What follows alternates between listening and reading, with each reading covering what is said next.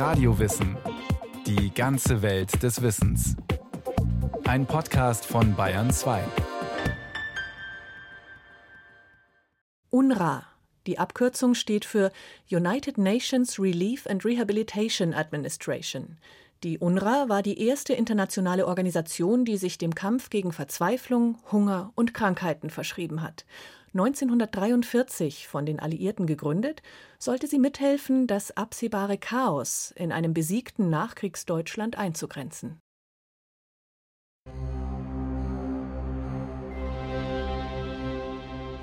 Frühjahr 1945, kurz vor Kriegsende. Deutschland liegt in Trümmern. Städte, Brücken, Bahnhöfe, das Eisenbahnnetz zerstört. Durch dieses zerstörte Land irren Millionen Menschen. Vertriebene, Verschleppte, ehemalige Zwangsarbeiter, Überlebende aus den Konzentrationslagern, Soldaten der demobilisierten Armeen, Flüchtlinge. Die alliierten Streitkräfte hatten vorhergesehen, dass Millionen entwurzelter Menschen in einem besiegten Deutschland zu erwarten waren. Sie nannten sie Displaced Persons oder kurz DPs Menschen, die sich aufgrund des Krieges und der nationalsozialistischen Diktatur außerhalb ihrer Heimat befanden und ohne Hilfe nicht zurückkehren konnten. Um ihnen zu helfen, hatten sie bereits 1943 eine Organisation gegründet, die United Nations Relief and Rehabilitation Administration, kurz UNRWA, zu Deutsch die Nothilfe und Wiederaufbauverwaltung der Vereinten Nationen. 44 Staaten waren an der Gründung beteiligt. Die UNRWA galt als ausführendes Organ des Militärs. Ihre Aufgabe den Armeen der Alliierten bei der Befreiung, Versorgung und Rückführung der Displaced Persons zur Seite zu stehen. Die Erinnerung an das Flüchtlingselend nach dem Ersten Weltkrieg war noch frisch. Diesmal wollte man besser vorbereitet sein und eine ähnliche humanitäre Notlage vermeiden. Im Nachkriegseuropa rechnete die UNRWA mit annähernd 12 Millionen heimatlosen Menschen, die deutschen Vertriebenen und Flüchtlinge aus den Ostgebieten nicht eingerechnet. Es hatte ursprünglich seine ganz klaren militärischen Gründe. Gerade im Süden, wo die Amerikaner waren, war die erste Priorität, dass man überhaupt Ordnung schafft. Und da war es eben wichtig für die Streitkräfte, dass da nicht irgendwie Leute durch die Gegend rennen wild. Und man wollte einfach sicher sein, dass man erstmal überhaupt diesen Krieg zu Ende führen konnte. Athena Großmann ist Professorin für Geschichte an der Cooper Union in New York. Sie hat viel zur Geschichte der Displaced Persons geforscht und stellt klar, dass neben den humanitären Zielen auch ganz klar militärische Interessen bei der Versorgung der DPs eine Rolle spielten. Dann wollte man unbedingt vermeiden, dass es Unruhen gibt. Es gab immer noch die Vorstellung, dass es eventuell doch irgendwie so eine Art Widerstand von den Deutschen kommt und dass es keine also gewalttätigen Konflikte zwischen den besiegten Deutschen und diesen Flüchtlingen und DPs, die nun reinströmten, gab. Also Armeen brauchen Ordnung und sie brauchen eine Disziplin, sodass sie das machen können, was sie machen wollen. Und dann der dritte Grund, das war auch die Erinnerung an den Ersten Weltkrieg. Es war ganz, ganz wichtig, dass man versucht, eben die Gesundheit zu bewahren. Und Stichwort, also Grippeepidemie nach dem Ersten Weltkrieg.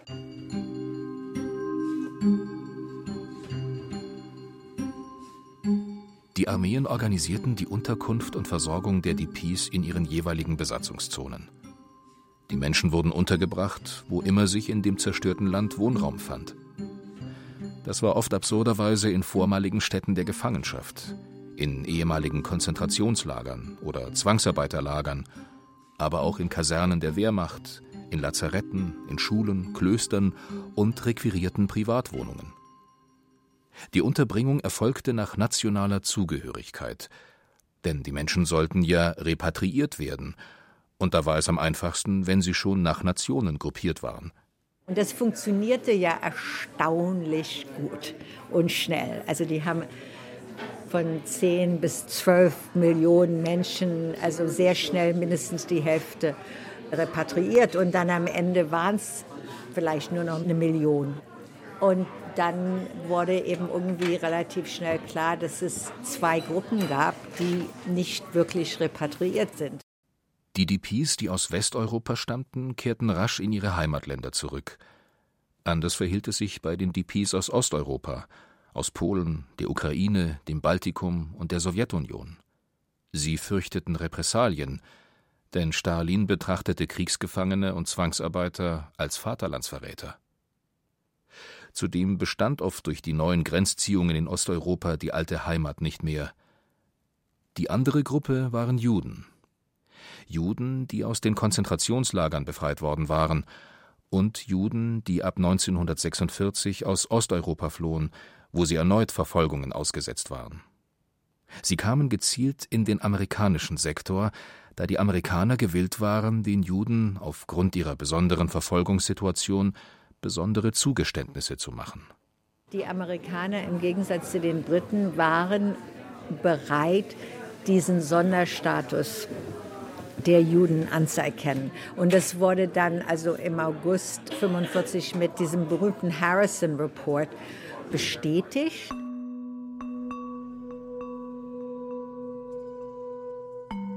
Im Sommer 1945 inspizierte der Jurist Earl G. Harrison die Situation der jüdischen DPs in den UNRWA-Lagern. Was er fand, schockierte ihn. In dem Bericht, der Präsident Truman vorgelegt wurde, kritisiert er mit harten Worten die amerikanischen Militärbehörden. Sie würden die Juden behandeln, wie es die Nationalsozialisten taten, mit dem Unterschied, dass die Amerikaner sie nicht vernichteten. Aber viele jüdische Überlebende befänden sich wieder in Konzentrationslagern, nur würden sie dieses Mal nicht von SS-Truppen bewacht, sondern stünden unter US-Militärbewachung. Harrison forderte die Einrichtung separater DP-Lager für jüdische Displaced Persons. Damit sollte aber vor allem auch erreicht werden, dass jüdische DPs nicht mehr nach Herkunftsnationen mit früheren Landsleuten untergebracht waren, die mitunter Antisemiten waren. Der Harrison Report hat im Grunde gesagt, es ist einfach so, dass die Kriegserfahrungen und die Verfolgung der Juden so anders war, dass es eine Art Gerechtigkeit nur geben kann, wenn man sie anders behandelt. Und er schlug vor, die Verwaltung aller DP-Camps der UNRWA zu überlassen, statt dem Militär. So wurde in der amerikanischen Besatzungszone, die ja ganz Bayern und Teile Hessens und Baden-Württembergs umfasste, die Verantwortung für die DP-Lager ganz in die Hände der UNRWA gelegt. Insgesamt, so Attena Großmann, erreichte die UNRWA ihre Ziele. Es gab keine Seuchen, die Todesraten waren extrem niedrig, die gesundheitliche Versorgung war anständig. Es gab zu essen, also genug Kalorien auf alle Fälle. UNRWA zählte immer gerne Kalorien. Dabei ging es nicht nur um Ernährung und medizinische Versorgung, sondern auch um religiöse Aktivitäten, um psychologische Unterstützung, Bildung und Freizeitangebote. In den DP-Camps wurden Schulen und je nach Bedarf evangelische und katholische Kirchen oder Synagogen eingerichtet, Sportvereine, Theater- und Musikgruppen gegründet, Bibliotheken eröffnet. Sie wurden in Selbstverwaltung organisiert. Es gab eine eigene Camppolizei und ein Gericht zur Schlichtung von internen Streitigkeiten. Und gerade für die jüdischen DPs boten sie die Möglichkeit, sich in Hinblick auf eine Staatsgründung politisch zu positionieren. Diese Lager waren auch so eine Art Schutzgebiet und auch ein Ort, wo es die Möglichkeit gab, irgendwie sich zu erholen, eben ein neues Leben anzufangen, sich auch politisch zu organisieren. Das waren alles Orte, wo der Zionismus sich sehr entwickelt hat. Es gibt natürlich diesen Spruch, dass eben der moderne Staat Israel in Bayern geboren ist und das ist nicht ganz falsch. In jedem DP-Camp wurden Schulen eingerichtet. Grundschulen und weiterführende Schulen, Berufsschulen und in den jüdischen DP-Camps auch religiöse Schulen. Junge Leute, die eben nicht die Möglichkeit hatten, irgendwie eine Art Schulung zu machen, konnten eben wieder lernen, sie konnten in Werkstätten arbeiten. Bildung war wichtig. Zum einen erhöhte es die Chancen, wieder Fuß zu fassen, sich selber und eine Familie ernähren zu können. Bildung gab den Menschen auch wieder einen Sinn im Leben sprach ihnen, die zum Teil jahrelang unter entmenschlichten Bedingungen gelebt hatten, geistige Fähigkeiten zu, strukturierte den Tagesablauf, stiftete eine Perspektive. Hand in Hand mit der UNRWA arbeiteten zahlreiche weitere Hilfsorganisationen. Im Bildungsbereich wurden dabei vor allem das American Joint Distribution Committee aktiv, das die religiöse Bildung unterstützte, und ORT, das praktische Berufsausbildungen anbot. Es gab sogar einmal eine DP-Universität. Wer kennt es nicht? Das Deutsche Museum in München. Ausflugsziel von Generationen von Schulklassen, von Touristen, von Familien. Mit seinem imposanten Eingangsbereich seiner Bibliothek, seinen Hallen, in denen die Errungenschaften von Naturwissenschaften und Technik zu bewundern sind. Was indes kaum bekannt ist, das Deutsche Museum beherbergte einst den UNRWA-Hauptsitz, ein Transitlager und eine internationale Universität für Displaced Persons. Das Camp Deutsches Museum, wie es von der UNRWA genannt wurde, war nach Kriegsende ein Universum gestrandeter Heimatloser.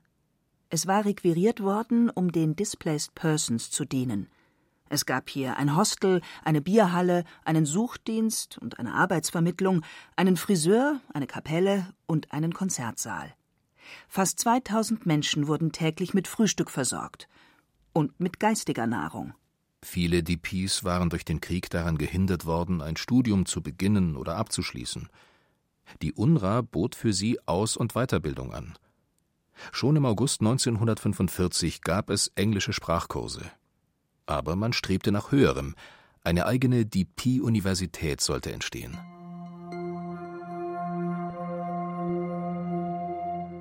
Unter den DPs in München waren auch Professoren. Sie gründeten den Senat der Universität, wählten einen Rektor und richteten die Fakultäten ein. Für Philosophie, Maschinenbau, Tiermedizin, Wirtschaft und Jura. Im Februar 1946 wurde die UNRWA-Universität feierlich eröffnet. Nach zwei Semestern hatte die Universität knapp 2200 Studierende und 143 Professoren. 28 Nationen waren unter ihrem Dach versammelt, die meisten von ihnen aus Osteuropa. Sie waren sehr stolz auf ihre Universität, eine internationale Universität mit Vorbildfunktion für die Nachkriegsgesellschaft. So sahen es die Studenten und Professoren selber. Die UNRWA-Universität war für sie ein Beweis dafür, dass die europäischen Völker eben nicht andauernd mit sich verfeindet und unverträglich sein müssten. Der Lauf der Geschichte gehöre der Jugend. Die Universität sei jetzt schon eine World University. Nicht nur das Deutsche Museum hat eine überraschende Vergangenheit. Es gibt so einige Gebäude in Bayern, die nach dem Krieg UNRWA-Camps waren und deren Geschichte in Vergessenheit geraten ist. Zum Beispiel in Eichstätt im Altmühltal. Hier hatte die UNRWA mehrere DP-Camps eingerichtet. Es waren also jüdische Displaced Persons, die in Eichstätt untergebracht waren. Zunächst waren es etwa 500 bis 600 Personen, die aus dem Lager in Bamberg gekommen waren, weil es einfach zu eng war. Und dann hat man die hierher gebracht und in den verschiedenen Räumlichkeiten untergebracht. Es waren ja also nicht nur die Jägerkaserne als die größte Einrichtung, sondern nicht weit davon entfernt die frühere Standortverwaltung. Da waren auch etwa 125 jüdische Displaced Persons untergebracht. Und als drittes die große Einrichtung, die ehemalige Landwirtschaftsschule. Und das UNRWA Krankenhaus, das war früher die Jugendherberge, war während des Krieges Lazarett für deutsche verletzte Soldaten und ist dann umgewandelt worden in ein UNRWA-Krankenhaus. Dr. Maximilian Ettle ist gebürtiger Eichstätter. Er hat sich intensiv mit der Geschichte seiner Heimatstadt beschäftigt. Es waren jetzt nicht nur die öffentlichen Gebäude beschlagnahmt worden. Es ist tatsächlich so abgelaufen, dass in der Früh ein ein amerikanischer Soldat oder zwei gekommen sind und gesagt, so, ihr müsst jetzt hier raus. Und dann mussten die halt irgendwo versuchen, bei Verwandten unterzukommen. Also das hat sicherlich für Verbitterung gesorgt, das muss man ganz klar sagen. Aber man kann sich auch nicht dagegen wehren. Und es sind insgesamt, ich denke, 70 Wohnungen beschlagnahmt worden, in denen dann auch jüdische Displaced Persons gelebt haben, sozusagen außerhalb des Lagers. Wie hat sich denn unter solchen Voraussetzungen das Verhältnis zwischen der Stadtbevölkerung und den Displaced Persons gestaltet? Dr. Eckle. Eichstätt hat diese gesamten Lager in erster Linie unter dem Gesichtspunkt der Wohnungsnot gesehen. Das heißt, in den Protokollen, zum Beispiel des Stadtrats, geht es immer nur um Wohnungsnot. Es wurde überhaupt nie darüber berichtet, was es jetzt für Menschen sind, wo die herkommen. Die Gebäude, in denen für einige Jahre Displaced Persons wohnten, stehen fast alle noch. Doch die Erinnerung, dass die Stadt einmal vorübergehend Hunderte von heimatlosen Menschen beherbergt hat, die ist fast gänzlich verschwunden. Also als ich angefangen habe, über dieses Thema nachzuforschen, habe ich nirgendwo jemanden gefunden, der mir wirklich mehr berichten konnte. Es sind so Erinnerungsfetzen da. Also, dass jemand sagt, ah ja, als Kind habe ich gehört, da wohnen die Juden drin zum Beispiel. Solche Dinge. Aber sonst ist einfach nichts da. Es liegt aber auch daran, dass die jüdischen Camps sehr stark auf Autonomie bedacht waren. Die UNRWA hatte ja von Anfang an die Unabhängigkeit der DP-Lager gefördert, sodass ein Austausch mit der Umgebung nicht notwendig erschien. Ich denke, dass für die jüdischen Displaced Persons es auch schwierig war, einzuschätzen, wie die Deutschen eigentlich sind. Also es ist, die Schulamit Beigel hatte geheißen, war zehn Jahre damals, die erzählt, dass sie in der Früh zum Bahnhof sind, um nach Augsburg zu fahren, Lager Lechfeld, weil dort eine Tante wohnt. Und dann erzählt sie, dann sind sie durch die leere Stadt sehr früh gelaufen, es hat so Gehalt und sie haben sich dann nicht alleine zum Bahnhof gehen trauen, sondern haben sie einen Mann vom Lager mitgenommen, um sie sozusagen zu schützen, weil sie die Situation nicht einschätzen konnten. Wie wird es sein? Aufgrund des erlittenen Unrechts war das Misstrauen nur zu verständlich. Zudem hofften die DPs, dass ihr Aufenthalt in den UNRWA-Lagern nur ein vorübergehender wäre, eine Zwischenstation zwischen Hölle und Normalität. So bemühten sie sich erst gar nicht um allzu viele Kontakte. Auch wenn viele durchaus aus den Lagern herausgingen, in die nächste Stadt und auch Ausflüge in die Umgebung machten. Das war für die DPs auch immer also eine Ironie, dass sie in dieser wahnsinnig schönen Landschaft waren. Mit Bergen und Seen. Und die sind ja auch in den Seen geschwommen und sind auch in den Bergen gewandert. Aber immer so diese Dissonanz zwischen der Schönheit der Landschaft und ihren eigenen Lebensbedingungen. UNRWA war eine große Organisation mit bis zu 25.000 Mitarbeitern. Wer waren die Menschen hinter UNRWA? Athena Großmann erklärt, dass die UNRWA sehr international aufgestellt war. Die Mitarbeiter kamen oft aus Skandinavien, Frankreich, USA, waren oft auch Frauen. Frauen haben nun schon sehr lange eine Tradition der Sozialarbeit. Außerdem hatten sich natürlich sehr viele Frauen während des Krieges gemeldet, auch fürs Militär, gerade bei den Amerikanern und bei den Engländern. Es war eine Möglichkeit für anständige bürgerliche Frauen, Abenteuer zu erleben, in eine neue Welt zu kommen. Die Memoiren sprechen davon, von den Feiern, davon, dass man sich einfach einen Jeep holen konnte und in der Gegend rumfahren, dass man dann also nach München in die Oper gehen konnte. Die UNRWA bemühte sich, für die jüdischen DP-Camps jüdisches Personal einzusetzen. Und die waren nun ziemlich zahlreich vorhanden, weil USA eben ein Immigrationsland war. Und es gab eben genug Soldaten und auch Offiziere, die zum Teil selber noch in Osteuropa geboren waren und deswegen auch noch Jiddisch konnten, aber aus demselben Hintergrundfeld kamen wie die Überlebenden selber. Wie aber ging es mit der UNRWA-Universität im Deutschen Museum weiter? Leider muss man sagen, gar nicht. Nicht lange nach der Gründung ordnete die US-Army an, die UNRWA-Universität zu schließen. Am 31. Mai 1947 wurden die Universitätssiegel zertrümmert. Mehr als 2000 Studierende verloren ihre Universität. Man erlaubte ihnen stattdessen, sich an anderen Universitäten einzuschreiben. Die Gründe für die Auflösung der UNRWA-Universität war, dass die UNRWA aufgelöst wurde. Im Sommer 1947 beendigte sie ihre Tätigkeit in Deutschland. Schon im Laufe des Jahres 1946 war es zu Zweifeln und zu Kritik an der Organisationsform und an der Aufgabenstellung der UNRWA gekommen. So sah man das ursprüngliche Vorhaben der Repatriierung als gescheitert. Dann gab es Dissonanzen zwischen den verschiedenen Alliierten. Vor allem die Briten monierten, dass die USA viel zu lax und zu freundlich mit den DPs umgingen und dabei britische Steuergelder verschwendeten. Sie forderten mehr Härte und unterliefen offen die Vorgaben der UNRWA. Zusätzlich hatte die Organisation mit finanziellen Engpässen zu kämpfen. So wurde die UNRWA aufgelöst. Die Nachfolgeorganisation war die International Refugee Organization IRO. Ihr gehörten nicht mehr 44 Nationen an, sondern nur noch 26. Hier machte sich schon der Kalte Krieg bemerkbar. Die Sowjetunion war nicht mehr dabei. Schwerpunkt der IRO war nicht mehr Repatriierung, sondern Resettlement, Hilfestellung für die DPs bei der Immigration in ein anderes Land als das ursprüngliche Herkunftsland. Auch wenn die UNRWA keinen langen Bestand hatte, gilt es doch, sie zu würdigen als die erste internationale humanitäre Organisation, die sich dem Kampf gegen Verzweiflung, Hunger und Krankheiten verschrieben hatte.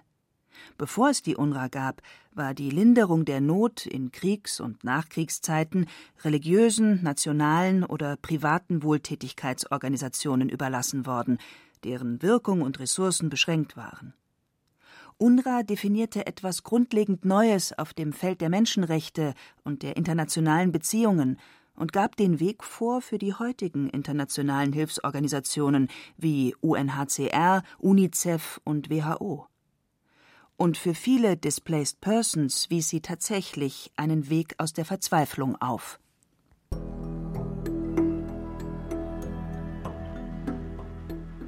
Displaced Persons der Begriff klingt abstrakt, als ob es sich um einen verlegten Gegenstand handelt. Doch hinter jeder DP steht ein Einzelschicksal, ein Leben. So soll zum Schluss ein solches Einzelschicksal aus den Millionen aufscheinen, stellvertretend für so viele andere. Czesław T. Czesław T. wurde 1909 in Warschau geboren. Er unterrichtete Mathematik und Physik am Gymnasium – 1937 heiratete er. Ein Kind wurde den Eheleuten geboren.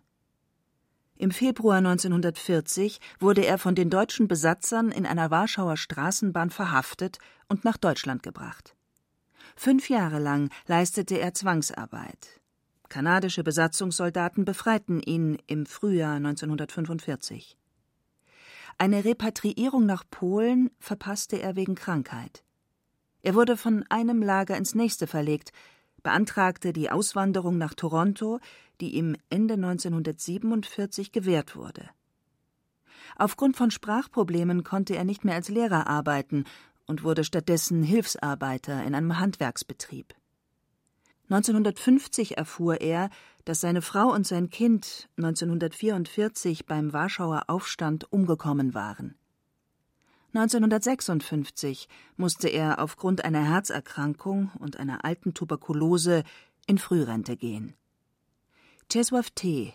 starb 1961, knapp 52 Jahre alt. Die UNRWA. Julia Devlin hat die Hilfsorganisation für Entwurzelte porträtiert. Es sprachen Hemmer Michel und Christian Baumann. Ton und Technik Christiane Gerhäuser-Kamp und Andreas Lucke. Regie Sabine Kienhöfer. Redaktion Thomas Morawetz. Eine weitere Podcast-Folge von Radio Wissen.